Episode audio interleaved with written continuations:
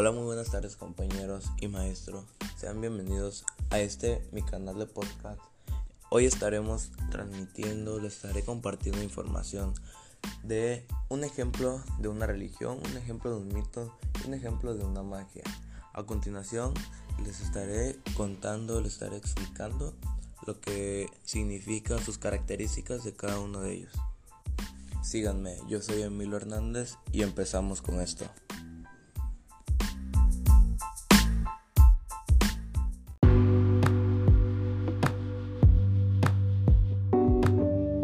Continuación les voy a contar sobre uno de los mitos griegos más importantes en este momento. En este episodio vamos a estar hablando de un mito muy tradicional griego que es muy famoso, el mito del Narciso. El mito que da nombre al narcisismo y que nos avisa de que no debemos sobrevalorarnos. El mito de Narciso es otro corto mito de origen griego, el cual está además profundamente vinculado con el mito del eco. El mito nos dice lo siguiente: hijo del dios Céfiso y Liriope.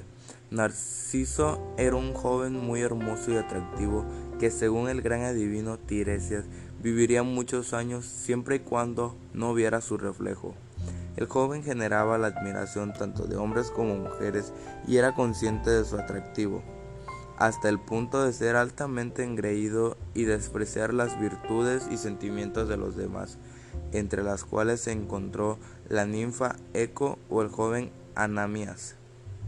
A este último le entregaría una espada con la cual el joven rechazó se daría su muerte. Poco antes de morir, rezó a la diosa de la venganza, Némesis, pidiendo que Narciso conociera el amor no correspondido.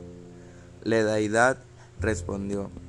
Un día, al acercarse a beber, Narciso vio su reflejo en el agua de un estanque y se enamoró perdidamente de él. Finalmente, intentando acercarse a su amado, Narciso cayó a las aguas y terminó por morir ahogado. ¿Qué nos entender este mito?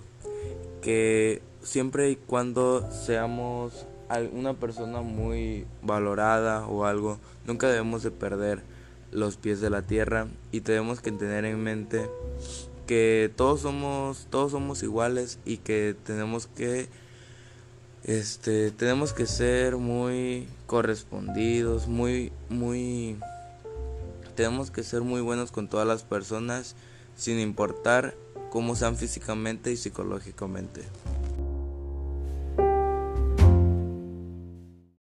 En este siguiente segmento estaremos hablando de la brujería o la magia negra. La brujería es el conjunto de creencias, conocimientos prácticos y actividades atribuidos a ciertas personas llamadas brujas. Existe también la forma masculina, brujos, aunque es menos frecuente. En estas supuestamente dotadas de ciertas habilidades mágicas. La creencia en la brujería es común en numerosas culturas desde la más remota antigüedad y las interpretaciones del fenómeno varían significativamente de una cultura a otra. Para el cristianismo, la brujería se ha relacionado frecuentemente con la creencia de un espíritu malévolo, especialmente durante la Edad Moderna, en que se desató en Europa una obsesión por la brujería que desembocó en numerosos procesos y ejecuciones de brujas, lo que se denominaba caza de brujas. Algunas teorías relacionan la brujería europea con antiguas religiones paganas de la fertilidad. Aunque ninguna de ellas se ha podido ser demostrada, las brujas tienen una gran importancia en el folclore de muchas culturas y forman parte de la cultura popular. Si bien este es el concepto más frecuente del término bruja, desde el siglo XX el término ha sido reivindicado por sectas ocultistas y religiones neopaganas como la Wicca para designar a todas aquellas personas que practican cierto tipo de magia, sea esta maléfica, magia negra, o benéfica, magia blanca, o bien a los adeptos de una determinada religión. La brujería es considerada una forma de espiritismo, Un uso más extenso del término se emplea para designar en determinadas sociedades a los magos y a los chamanes. Bueno, ya por último, para terminar con este divertido y entretenido y lleno de valiosa información, este podcast que estamos haciendo, terminamos hablando con la religión, el cristianismo. El cristianismo del latín cristianismus y este del griego es una religión abrahámica monotesia basada de la vida y enseñanzas de Jesús de Nazaret. Es la religión más extensa del mundo, con 2.400 millones de seguidores.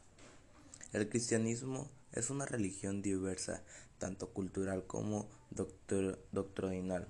Sus principales ramas son el catolicismo, el protestantismo y la ortodoxia.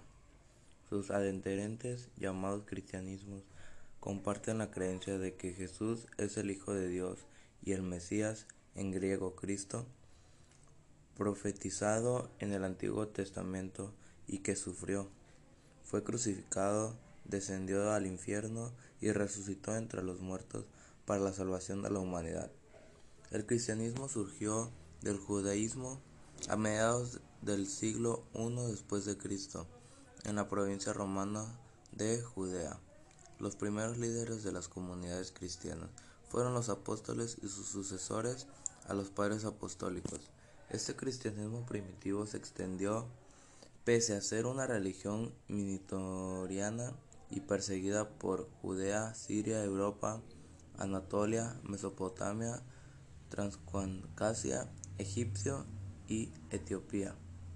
El cristianismo fue legalizado en el Imperio Romano mediante el Adicto de Milán en el año 313.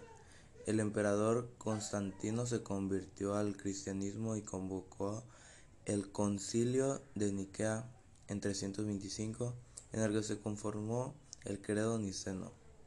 El cristianismo se convirtió en la religión oficial del Imperio Romano en el año 3000, en el año 380, bajo el emperador Teodosio I el Grande. Desde entonces el cristianismo ha sido en sus diferentes ramas la religión dominante en el continente europeo. Durante estos primeros siglos, los padres de la Iglesia gradualmente consolidaron las doctrinas del cristianismo y elaboraron el cañón del Nuevo Testamento.